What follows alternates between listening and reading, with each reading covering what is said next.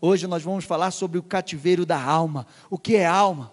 Porque o inimigo, ele ele está aprisionando tanta gente, ele se importa tanto de aprisionar a alma das pessoas. Agora, nesse exato momento, milhões de pessoas estão aprisionadas na alma, estão vivendo depressão, síndrome do pânico, a angústia, estão de desenvolvendo doenças físicas por conta da doença da alma. E em nome de Jesus Cristo, essa é a noite que Deus vai nos dar a direção, que a palavra de Deus vai quebrar com tudo isso em nome de Jesus. Nós vamos falar sobre as consequências do cativeiro da alma e como você vai sair dele em nome de Jesus Cristo, amém? Então, já vai compartilhando. Você conhece alguém que está vivendo um cativeiro na alma e de repente nem sabe que está vivendo um cativeiro na alma? Em nome de Jesus, então, conecta com essa pessoa, liga para ela, passa o link e diz assim: Olha, você precisa ouvir essa palavra em nome de Jesus Cristo, amém? Vocês estão felizes? Então dá um glória a Deus aí. Você que está em casa também, não deixe de dar esse glória a Deus aí. Em nome de Jesus, vamos ter um final de semana cheio do poder de Deus. Hoje, amanhã, a juventude vai estar aqui derramando fogo. Domingo pela manhã, domingo à noite, você não pode perder, você venha. Temos o culto de missões, em nome de Jesus Cristo. Então você venha, participe. Amém? Pastor, e aí? Que é alma?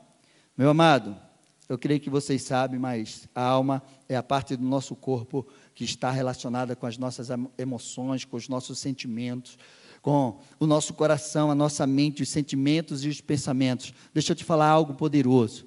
Sentimento e pensamento é algo poderoso. E quando ele entra na tua vida de uma forma certa, daquilo que vem do Senhor para a tua vida, o pensamento e os sentimentos, eles podem mudar a história da tua vida, eles, eles, podem, eles podem transformar a tua vida, ele pode te levar para o destino e para o futuro certo daquilo que Deus tem para você. E você precisa entender isso. Quando realmente aquilo que é certo, aquilo que vem do Senhor, o pensamento, o sentimento certo está fluindo dentro de você. Você vai viver uma vida extraordinária. Deus não nos fez para viver uma vida de sofrimento e derrota. Nós passamos pelas dificuldades, mas nós não fomos feitos para viver nesse sofrimento. E nesse exato momento, milhões e milhões, olha, a depressão é a doença mais paralisante do mundo. Então, abra a sua Bíblia em 3 João 1, versículo 2, e você vai entender, vai começar a entender o que Deus quer que você viva na sua alma. Diz assim: Amados, acima de tudo, faço votos por tua prosperidade e saúde, assim como é próspera a tua alma. Amém? A sua alma é próspera. A sua alma é próspera. Dá um glória a Deus, diga amém. A minha alma é próspera. Eu tomo posse dessa palavra sobre a minha vida. Então, meu amado, o desejo de Deus é que você viva essa que você viva com essa alma próspera, curada, essa alma abundante. Uma alma sadia, ela reflete uma, para uma vida extraordinária. É por isso que o inimigo ele, ele deseja tanto e ele peleja tanto. Aquele que veio roubar, matar e destruir, ele quer realmente colocar em prisão, aprisionar, adoecer a alma do povo, a alma dos filhos de Deus. Amém? Mas está repreendido em nome de Jesus. Então, Salmo 142, 1 ao 7. Se tinha alguém que conversava com a sua alma, se tinha alguém que dava ordem para a sua alma, esse alguém era o rei Davi. O rei Davi, em dezenas ali de, de texto que ele escreveu, ele diz assim: Senhor, que a minha alma, ele repreendia a tristeza da sua alma. Ele reconhecia quando a sua alma estava presa e precisava realmente de um toque de Deus para que ele pudesse se levantar. Olha esse salmo. Ao Senhor ergo a minha voz e clamo. Com a minha voz suplico ao Senhor, derramo diante dele a minha queixa. A sua presença exponho a minha angústia, ele estava ali angustiado. Quando dentro de mim esmorece o espírito, tu sabes o caminho por onde devo andar. No caminho que eu ando, ocultaram uma armadilha para mim. Olha à minha direita e vê, pois não há quem me reconheça, nenhum lugar de refúgio, ninguém por mim se interessa. A ti clamo, Senhor, e digo: Tu és o meu refúgio, a minha porção na terra dos viventes. Atende o meu clamor, pois me sinto muito fraco. Livra-me dos meus perseguidores, porque são mais fortes do que eu. Tira a minha alma do cárcere, para que eu te dê graças, para que eu dê graças ao teu nome. Os justos me rodearão quando me fizeres esse bem. Meu amado, é por isso que Satanás quer colocar a tua alma aprisionada, numa prisão. Davi estava angustiado, ele estava escrevendo esse salmo, segundo os estudiosos, ele estava na caverna. E Davi estava ali angustiado, sentindo que a sua alma estava presa. Nós temos um corpo físico, nós temos uma alma, que é o corpo invisível em nós. Amém? Onde estão os aparelhos, do mesmo jeito que o nosso corpo físico tem os aparelhos, o, o, o digestivo aqui tem uma médica, é, tem um coração, pulmão, tem lá os aparelhos respiratórios, a nossa alma também tem aparelhos invisíveis. E a gente precisa entender isso. Aparelhos intelectivo, intestivo, emocional, toda a alma é, é, invisível, a inteligência, o raciocínio, o sentimento, isso você não vê, ela é expressada através das suas atitudes. E é por isso que o, o inimigo ele, ele tem um desejo, porque a alma é imaterial, é intermediária, é ela que faz a conexão com, com o, o, o teu espírito. Deus te deu um corpo físico, Ele te moldou, Ele colocou uma alma dentro de você, o sentimento, as emoções, e Ele te deu um espírito, porque Deus é espírito, Ele não se relaciona com carne, Ele não se relaciona com alma, Ele se relaciona com espírito. Então, a tua alma faz essa conexão com o espírito, com o teu espírito, e ela reflete no teu corpo, e você precisa entender isso. Alma, no hebraico, significa nefesh e no grego é psique. A alma ela é tão ligada com o teu corpo físico que quando o, a tua alma sofre, ela expressa muitas vezes no teu corpo, no teu físico. Pessoas que estão vivendo hoje dores, enfermidades, é porque a alma dela está ferida, está angustiada, está enferma. Então, meu amado, feridas no corpo afetam a alma e feridas na alma afetam o corpo. Eu li um livro, eu li um livro que o autor conta uma história, um pastor, ele conta a história que ele estava no hospital. Aí de repente chega lá um, um, um rapaz, um jovem, ele disse que poderia ter quase 20 anos. E ele estava com a facada, um ferimento grave na cabeça. E ele estava ali, e ele só ouvia aquele, aquele jovem gritar assim: Meu pai, porque o Senhor fez isso comigo. Meu pai, porque o Senhor fez isso comigo.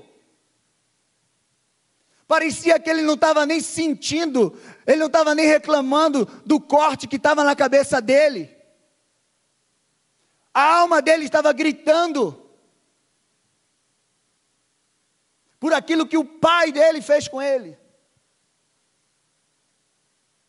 Meu amado, uma alma doente ela traz enfermidade para o nosso corpo.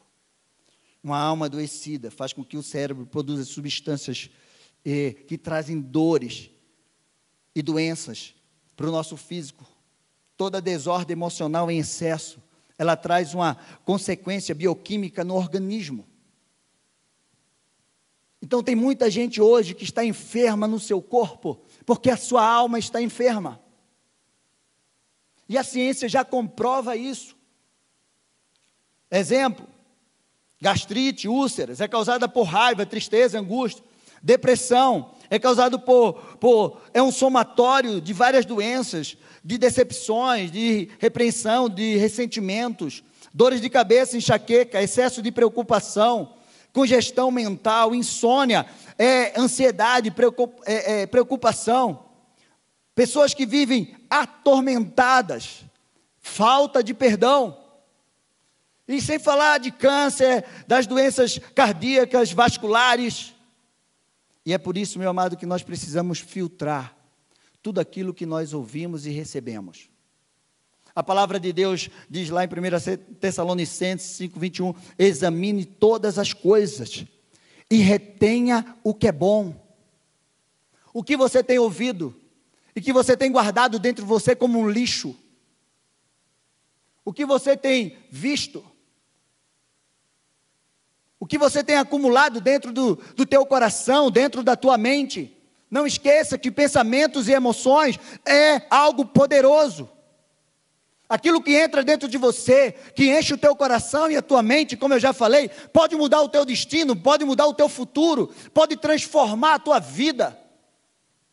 Tem pessoas que nesse exato momento estão paralisadas por tudo aquilo que elas ouviram e elas guardaram na sua mente e no seu coração. E aí elas não conseguem romper e viver aquilo que Deus tem para a vida delas. Nós precisamos ter esse entendimento.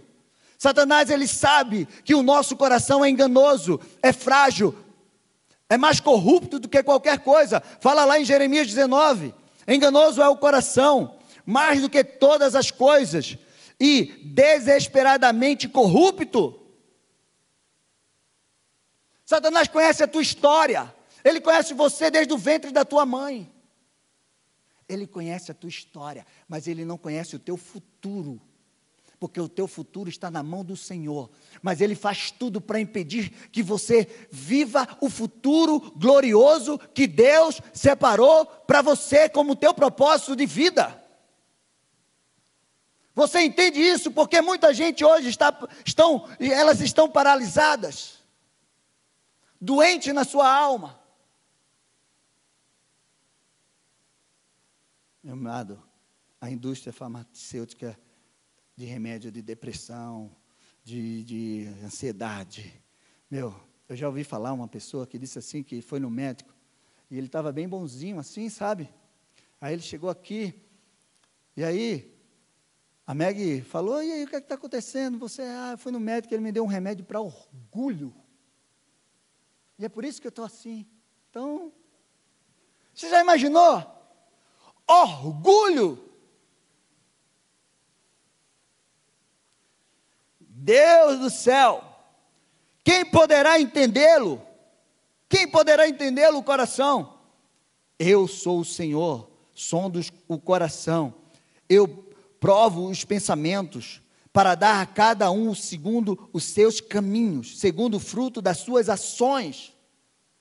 Meu amado, olha, se você entender aquilo que nós vamos falar hoje, você que está em casa, que de repente você precisa entender, se você entender tudo que nós vamos falar hoje, você pode dar um rumo para o teu destino diferenciado. Você pode mudar a tua história. E você pode levar cura a bastante gente, todos aqueles que você encontrar doente na alma. E você vai aprender a identificar quando uma pessoa tem uma alma doente.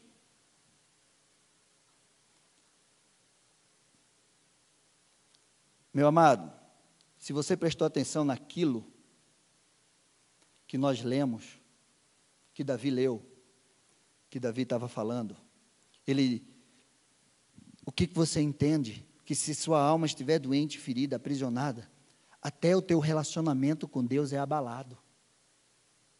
Você não consegue ouvir, você não consegue assimilar aquilo que Deus está falando para você. Você não consegue deixar que a palavra mova dentro de você, se a sua alma estiver ferida. A tua vida espiritual não vai crescer. Você viu o que Davi disse?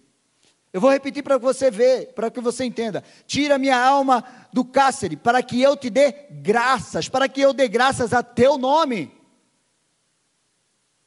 Porque a alma dele ferida, como é que ele ia passar aquilo? Como é que o espírito dele não tinha conexão? Porque tudo que o Espírito falava para a alma, a alma não aceitava. Quantas pessoas que nesse exato momento estão nos ouvindo e ela está ouvindo a voz e ela está sentindo algo no coração dele dizendo assim: não vai dar certo. Não vai dar certo a mudança da tua vida, a transformação da tua vida. Isso é mentira. Satanás já está falando na alma dele, na mente, no coração, colocando um sentimento de incredulidade. E aí Davi diz: Os justos me rodearão quando me fizer este bem. Você entendeu o que Davi falou? Então, meu amado, uma alma adoecida, ela contamina o coração e deixa o coração endurecido e muitas vezes distorce e até nem recebe aquilo que Deus está falando para ele. Então, você precisa entender que a tua alma é algo importante para você. As pessoas hoje estão cuidando muito do físico. Eles gastam muito tempo e dinheiro para cuidar do físico, o estereótipo. Mas não investe tempo para cuidar da sua alma. Para encher a alma daquilo que vem de Deus, daquilo que pode transformar a vida dela. Porque se a alma tiver ferida, vai levar o físico lá para a lona. Você conhece alguém que entrou em depressão e foi para a lona? Síndrome do pânico que não conseguia sair, que adoeceu no seu corpo, um câncer, uma úlcera, porque não perdoava. Que pegava doença de pele, alergia, porque era murmurador.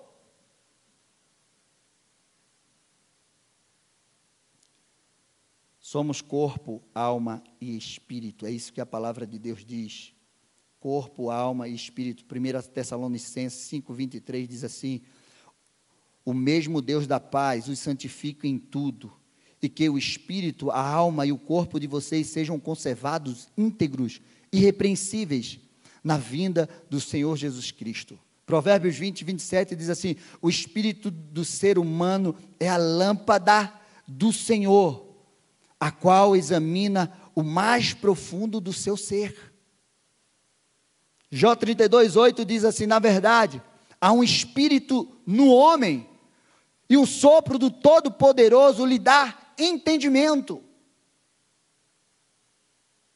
Deus é espírito, meu amado. Como eu já falei, ele se relaciona através do espírito do homem, através do teu espírito.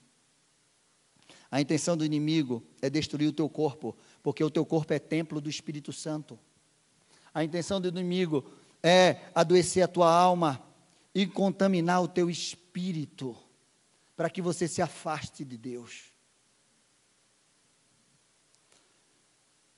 E por que o inimigo ele peleja tanto? Porque você é uma obra muito boa de Deus. Diga, eu sou uma obra muito boa. Preste bem atenção. Quando Deus fez o transformou a terra, o universo e tudo que nela há, Deus disse assim: haja e ouve, produza e foi produzido. Mas quando ele foi fazer o homem, ele disse: façamos. A mão do Todo-Poderoso te moldou. É por isso que você é muito importante. E ele colocou dentro de você a imagem dele a semelhança dele. Ele não disse haja o homem. Não, ele foi lá. Ele disse assim: Jesus Espírito Santo, vamos lá e façamos o homem. E fez com as próprias mãos. E é por isso que Satanás fica todo dia pelejando para destruir a tua vida, porque você é imagem e semelhança de Deus.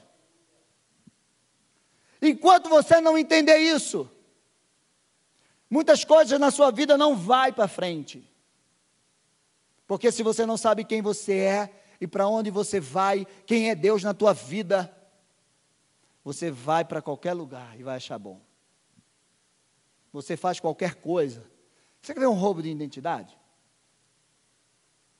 Você acha que tem muita gente que não está vivendo a sua identidade? Eu atendo bastante gente durante a semana. E todas as pessoas que eu pergunto assim, quem é você?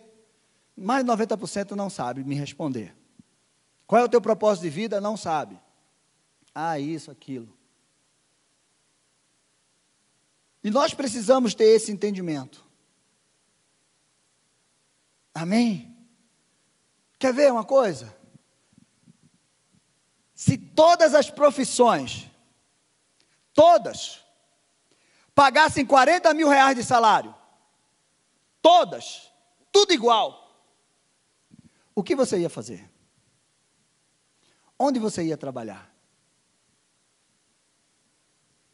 Você ia fazer o que você ama? O que você nasceu para fazer, o teu dom, o talento que Deus colocou dentro de você? Hum? Porque tem gente hoje que, por que você está fazendo isso? Eu não gosto, eu detesto, mas eu faço porque é o que está dando dinheiro.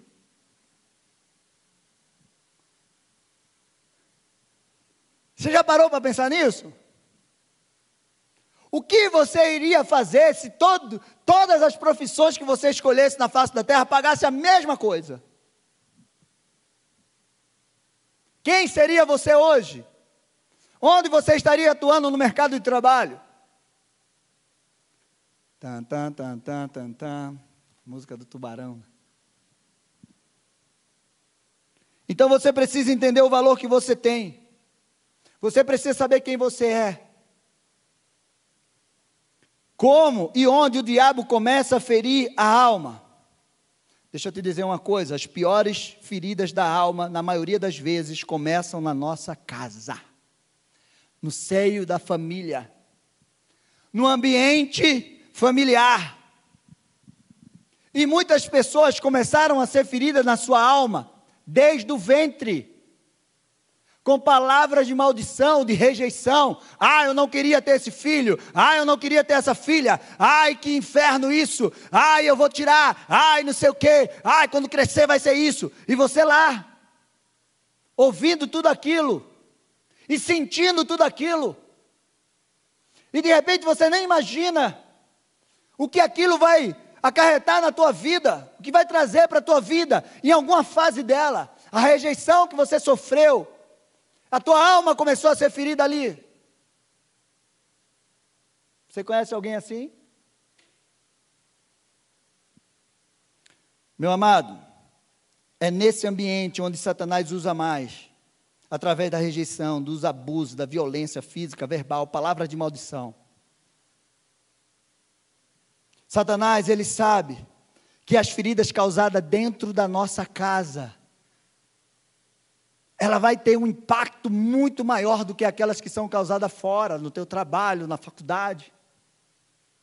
Porque se você for uma pessoa bem estruturada emocionalmente desde o ventre da tua mãe, da tua infância, você pode ir para onde você for. Você pode chegar na escola e as pessoas fizerem você é feia. Você dizer feia é você, porque eu sei que desde o ventre eu ouvia que eu era lindo.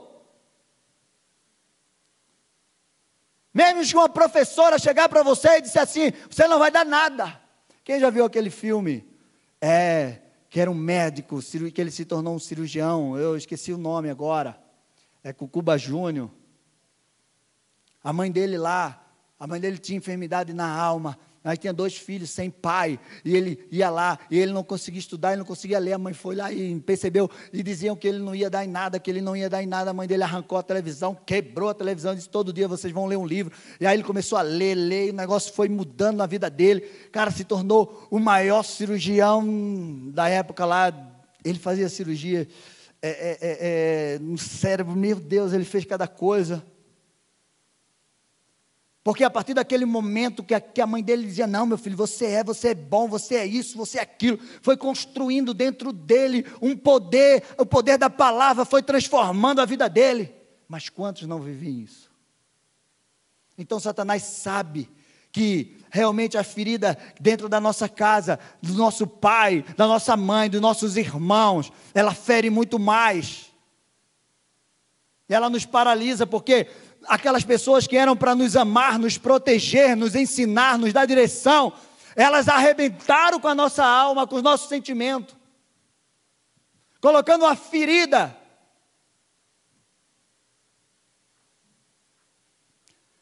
Você já foi ferido pelo seu pai, pela sua mãe, irmão, avô, tio, alguém que deveria te amar, te proteger. Você já foi ferido? Se você sofreu algum trauma na tua vida, mas desde quando a gente nasce, a gente já sofre trauma. Porque quando o bebê sai daquele lugar protegido ali, é um trauma que ele sente. Imagina, agora eu estou aqui, agora eu vou ter que respirar sozinho, agora aqui está frio, aqui está calor, lá estava tudo perfeito. O que pode gerar uma pessoa ferida na alma? O que é que vocês imaginam que essa pessoa, uma pessoa ferida na alma, pode gerar? E também pode atrair para a sua vida. Eu vou mostrar para você uma história aqui na Bíblia, para que você entenda o que uma pessoa ferida pode gerar. Uma pessoa amargurada, que foi ferida dentro da sua própria casa. Gênesis 29, 30 a 41 diz assim: Vocês estão aqui, gente? Então dá um glória a Deus aí. E você que está em casa, compartilha aí no chat. Em nome de Jesus. O negócio vai começar a esquentar agora. E aconteceu que, depois que Isaac abençoou Jacó, essa é história de Esaú e Jacó, os dois filhos de Isaac. Isaac estava ali prestes a morrer, não enxergava mais. Esaú vendeu a, a sua primogenitura por um prato de comida, de guisado, de lentilha. Ele vendeu. E desde o ventre, já existia uma palavra de Deus que o maior ia servir ao menor. Então, Esaú era o primogênito, era o mais velho, veio primeiro.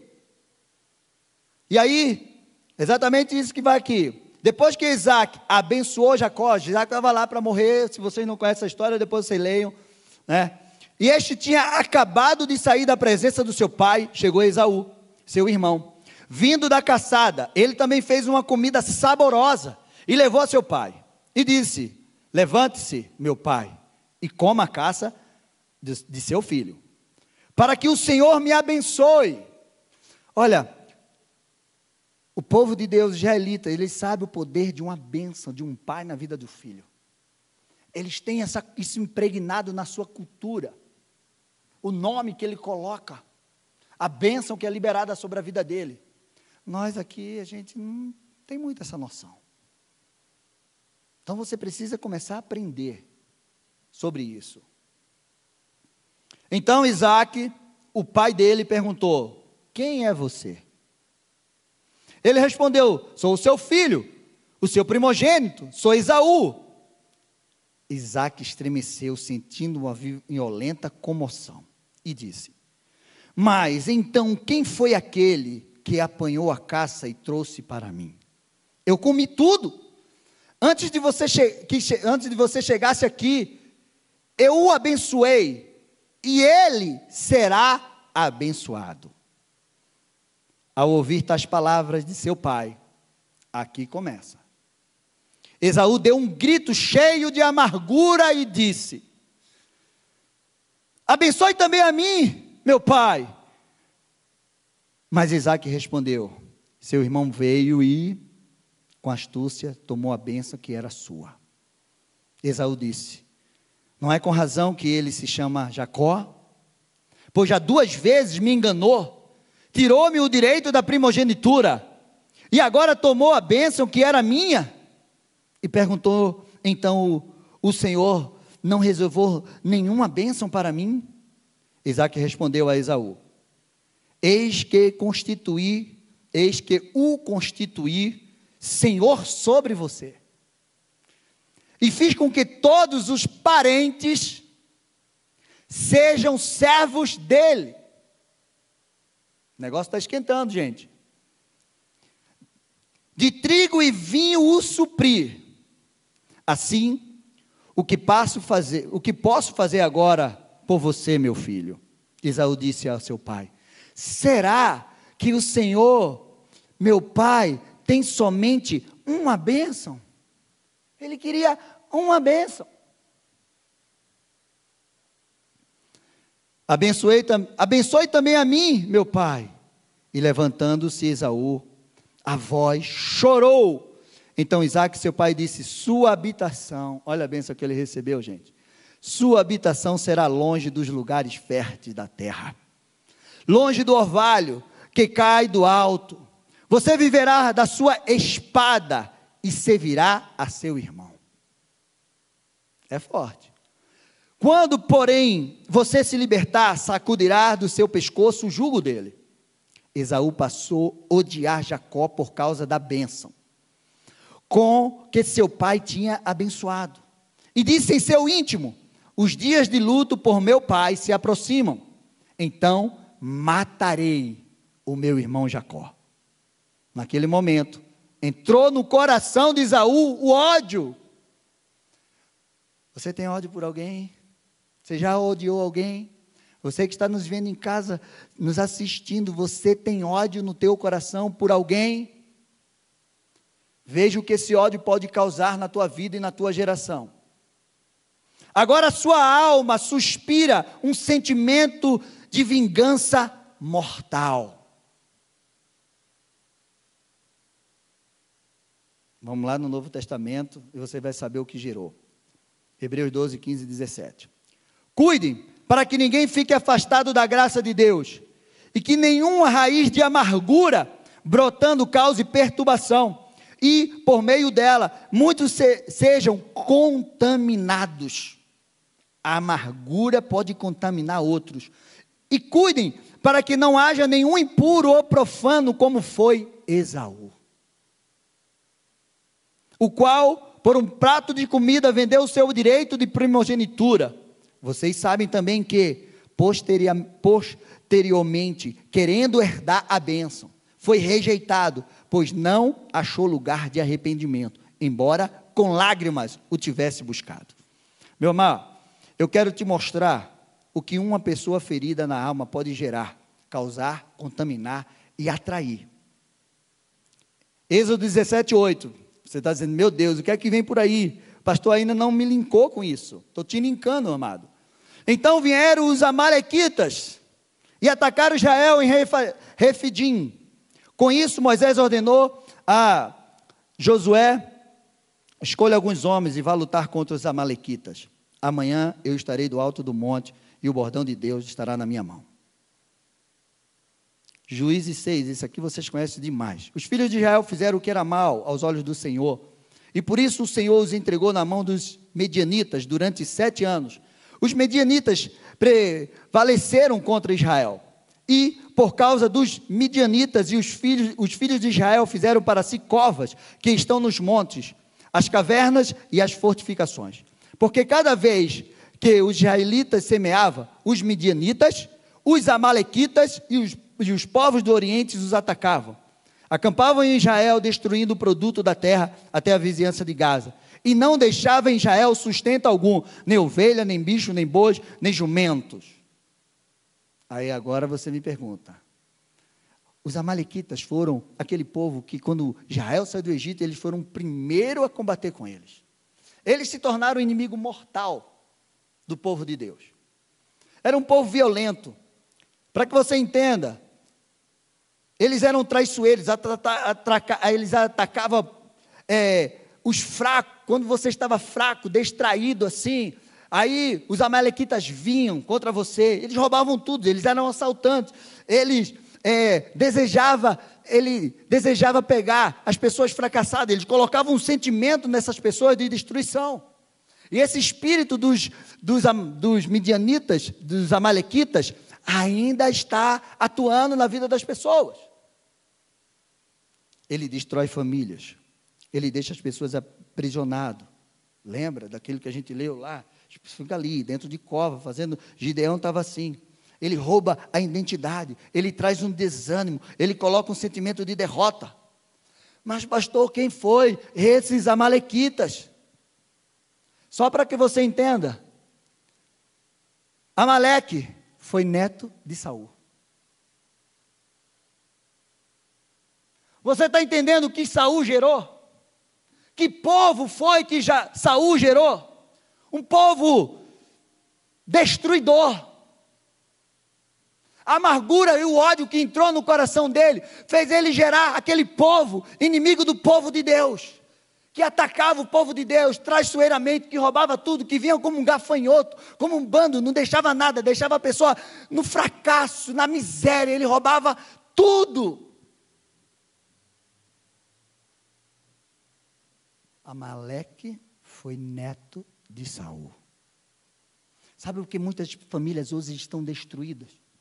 Porque muitas vezes pessoas amarguradas se juntam com pessoas amarguradas, pessoas destruídas na alma se juntam com pessoas destruídas na alma, e eles casam, e eles geram uma geração de gente amargurada, até que alguém entenda aquilo, até que eles entendam com aquela amargura na sua alma.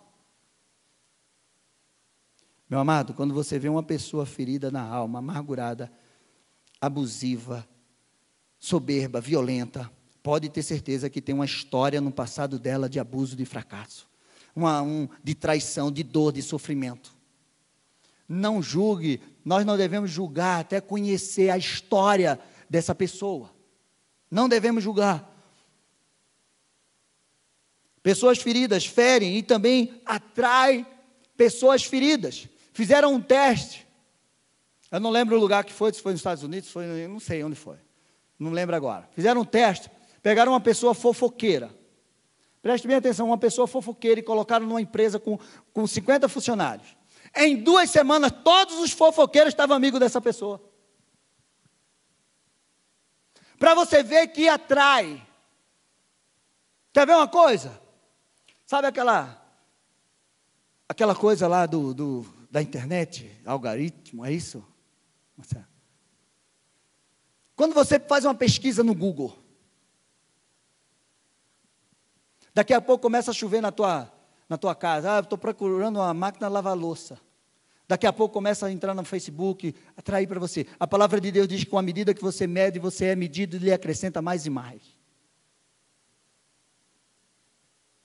O mundo espiritual não brinca com isso. Ele conhece a tua vida, a tua história. Se você chega com a amargura de alma, de coração, se você está se sentindo assim, ele leva pessoas até o que está com a mesma situação de você, para te detonar mais ainda. E é por isso que nós precisamos é, é, filtrar, meu amado. A palavra de Deus lá é, é no Salmo 42, 7 diz: Um abismo chama outro abismo. Um feridento chama outro feridento.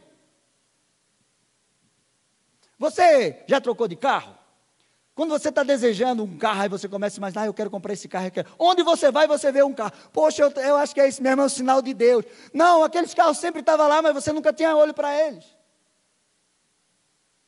Aí você começa a andar na rua, aí você vê o carro que você deseja. Aí você chega no carro, você vê, aí você liga a televisão, está lá o carro. Não, é que estava lá sempre, você nunca atentou. Por quê? Porque você não queria, não desejava aquilo. Então você é atraído.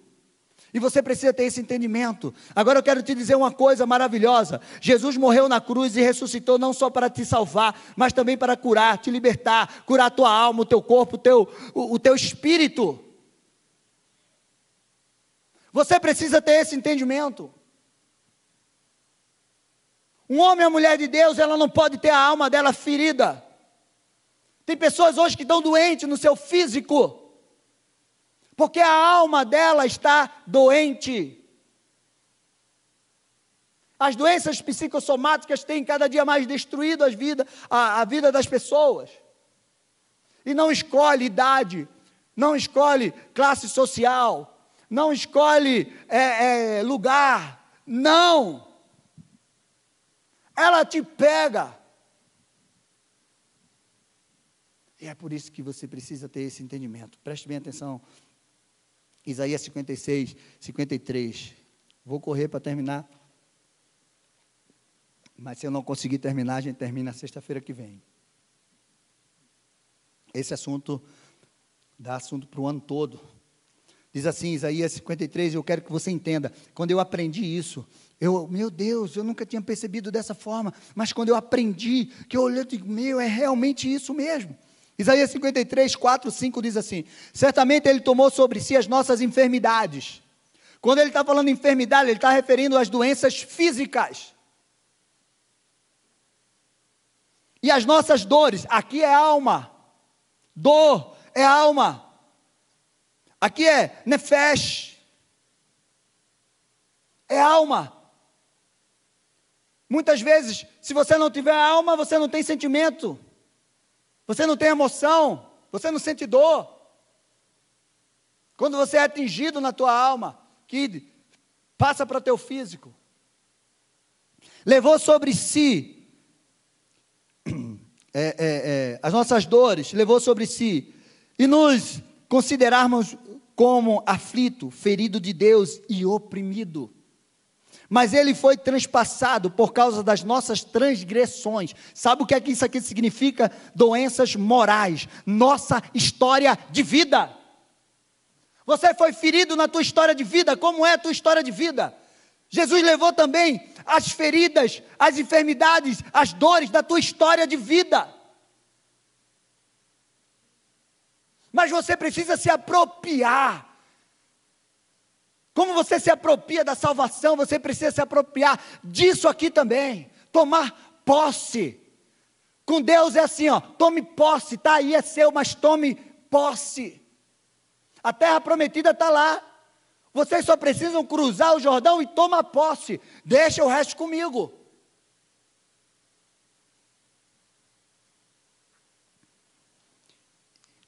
E esmagado ele foi esmagado por causa das nossas iniquidades. Iniquidades é doenças espirituais. O castigo que nos traz a paz estava sobre ele, pelas suas feridas fomos sarados. Então eu quero te dizer que Jesus levou naquela cruz as doenças do teu corpo, do nosso corpo, da nossa alma, da nossa história e do teu, do nosso espírito. Não importa quanto te machucaram, não importa quanto abusaram de você, você agora é uma nova criatura, você tem a mente de Cristo, e as coisas velhas precisam passar, e tudo precisa se fazer novo na, na sua vida. Ah, tem um processo de cura? Tem. Tem um processo de regeneração? Tem. E é isso que nós ensinamos aqui, e é isso que nós ajudamos você sair dele. E nós temos ferramenta da parte de Deus para te ajudar você sair desse cativeiro e ter uma alma próspera, curada, sarada. Você está entendendo isso? Você precisa viver isso, meu amado. Hebreus 4, 12 diz assim: Porque a palavra de Deus é viva eficaz, é cortante, é mais cortante do que a espada de dois gumes, de dois gumes, e penetra até o ponto de dividir a alma e o espírito, juntas e medulas, e apta para julgar os pensamentos e o propósito do coração. Meu amado, a palavra de Deus, ela arranca da tua alma aquilo que não poderia estar lá, que não deveria estar lá. Ela arranca do teu espírito aquilo que não deveria estar lá. Ela é poderosa para dividir, arrancar. A palavra de Deus é poderosa para tirar, meu amado, todo o sofrimento da tua vida, para curar a tua enfermidade. Você precisa viver essa cura. Chega de sofrimento. Chega de você viver e dizer que não vai dar em nada, que não tem nada, que a tua alma, ah, que eu sou um pobre coitado, que eu sou um sofrido, que eu sou um abusado, que eu... acabou em nome de Jesus Cristo. Chegou o tempo. Essa série que nós vamos estar ministrando até o final do ano vai trazer cura para a tua vida, para o teu corpo, para a tua alma e para o teu espírito. E você precisa tomar posse disso. Você entende isso? Você está entendendo isso? Você conseguiu assimilar onde feridas na tua vida entrou na tua alma? Você está entendendo? Você precisa. Mas você vai entender cada sexta-feira aquilo que vai ser ministrado aqui. E eu quero te dizer que até o final do ano você vai ser realmente transformado, restaurado e curado, liberto pelo poder da palavra de Deus sobre a tua vida. Amém? Então aplauda ao Senhor. Você entendeu que a tua alma é tão importante quanto o teu corpo? E quanto o teu espírito, você precisa ter cura na tua alma, restauração na tua alma, alimentar a tua alma daquilo que é bom. Você precisa entender que você precisa filtrar. Olha, eu sempre brinco com a minha esposa assim, né? É, me perturbavam tanto quando era pequeno e jogavam tanta. Ah, você vai fazer isso, você vai casar com não sei quem, você vai ser. Digo, está amarrado, não devia estar amarrado, porque eu não tinha essa linguagem ainda. Mas você vai ver. Você vai ver. Fica de pé, meu amado. Quero orar com você. Nós vamos orar aqui e vamos tomar posse. Não sei se vai aparecer ali no telão essa oração, mas eu vou orar e você, se não aparecer, você vai repetir. Se aparecer, a gente vai orar junto. Vocês entenderam? Vocês entenderam aquilo que Deus quer fazer na sua vida? Vocês entenderam aquilo que Deus quer fazer na tua história? Que Deus quer realmente que você tenha uma alma próspera, sadia. Amém? Então vamos lá. Se não aparecer ali, apareceu? Ah, esse povo é fera. Tá vendo? Quem sabe faz. Moza, você é o cara. Então vamos lá, gente. Vocês querem que eu ore, vocês repitam ou vocês querem orar junto comigo? Vamos orar todo mundo junto? E você vai tomando posse daquilo que Deus tem para você. E você vai tomando posse da cura da tua alma. Se tem alguma coisa, alguma feridinha ainda na tua alma, em nome de Jesus Cristo, o Senhor vai curar nesta noite, em nome de Jesus Cristo. Então vamos lá. Porque você está abatida, ó minha alma?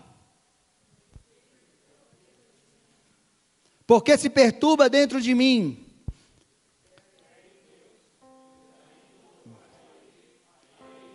Auxílio, meu Deus.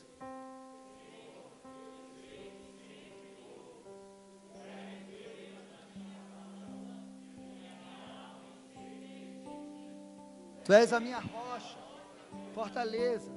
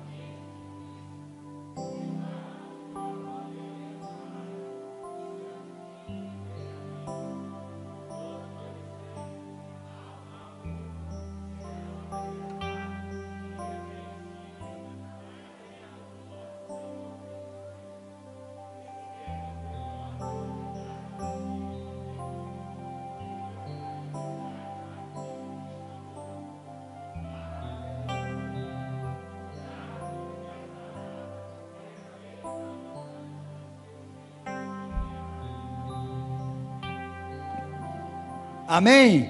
Glória a Deus, toma posse, aplauda ao Senhor, vamos louvar ao Senhor. E vamos orar aqui no final. Amém, meus irmãos.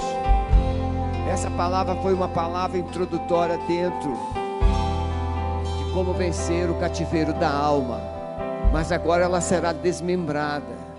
Então você vai nas próximas mensagens, nos próximos cultos, nós vamos trabalhar, por exemplo, vencendo o cativeiro da amargura, vencendo o cativeiro do abuso.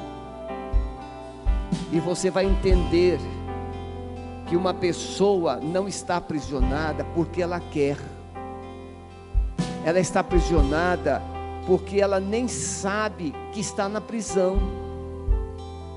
Uma pessoa que está dentro de um aprisionamento da alma, ela projeta a sua dor nas outras pessoas. Alguém disse assim para uma menina: Você é muito feia, você é muito burra, essa criança vai crescer e vai projetar essa humilhação nas outras pessoas. De que forma, pastor? Orgulho. Por isso que ele eu gostei, remédio para orgulho. Humanamente, cientificamente, sabe qual é o remédio para orgulho? Um calmante em dose dupla. Porque o orgulhoso só não machuca ninguém quando dorme. Só assim. Então, como você pode se libertar desse cativeiro? Por exemplo, uma pessoa que foi vítima de abuso, seja homem, seja mulher, ela vai projetar naquele sexo que a abusou uma resistência de relacionamento.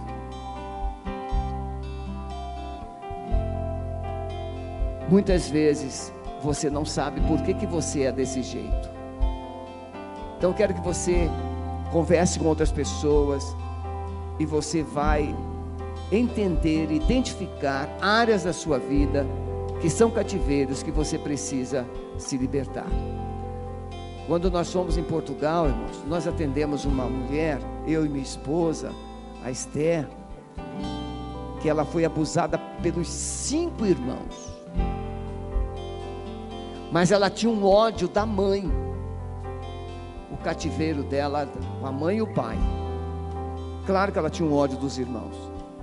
Mas é a mãe e o pai. Por quê? Porque a mãe se omitiu. Então ela tinha um ódio, uma mágoa. E essa mulher estava cheia de demônios.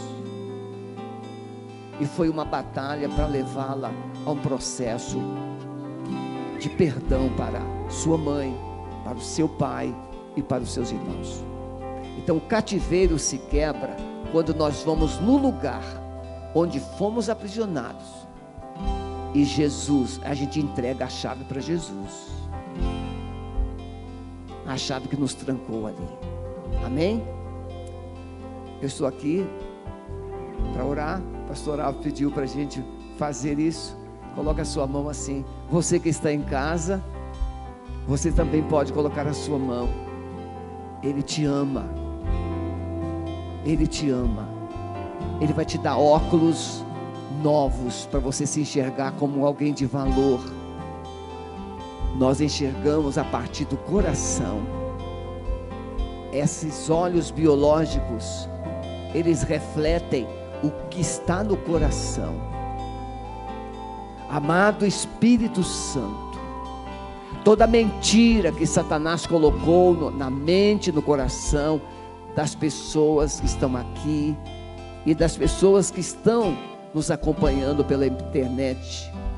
Senhor, toda mentira, toda manipulação, todo engano, nós agora lançamos luz sobre essa mente, para que haja quebrantamento, haja entendimento e haja, Senhor, uma percepção do caminho da cruz, porque ao pé da cruz que o cativeiro é destruído, é vencido.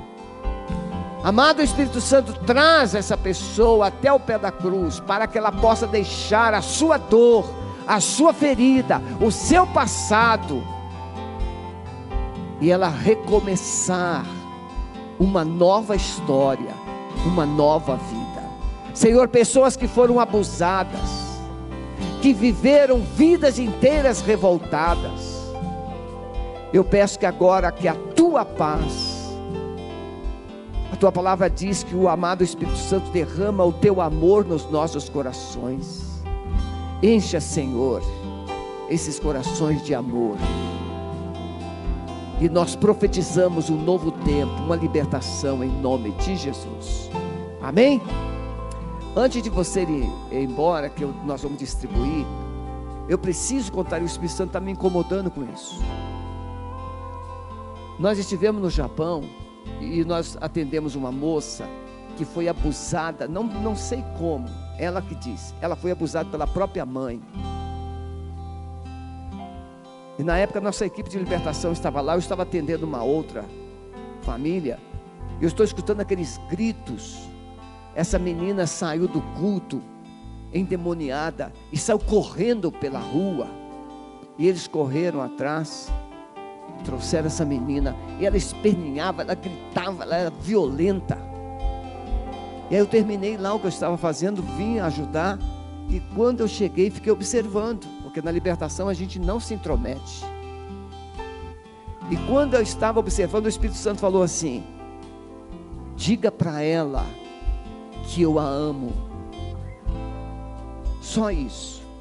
Aí eu pedi permissão, eu abracei aquela moça, aquela moça violenta, eu abracei e comecei a dizer assim: Jesus te ama, Jesus te ama, Jesus te ama. Irmãos, em menos de 30 segundos, ela se esvaziou como uma bola de gás. E ela parou de gritar, me abraçou chorando, e ali o cativeiro terminou. Você sabe como vencer o cativeiro? É quando a gente descobre que amar é muito melhor do que odiar. Pense nisso. Então, tudo isso virá nos próximos cultos. Vão na paz, Deus abençoe. Domingo pela manhã, 10 horas. E domingo às 18h30 nós estaremos aqui. Você poderá vir. Os irmãos que vieram pela primeira vez, muito obrigado, meus amados. Vão na paz.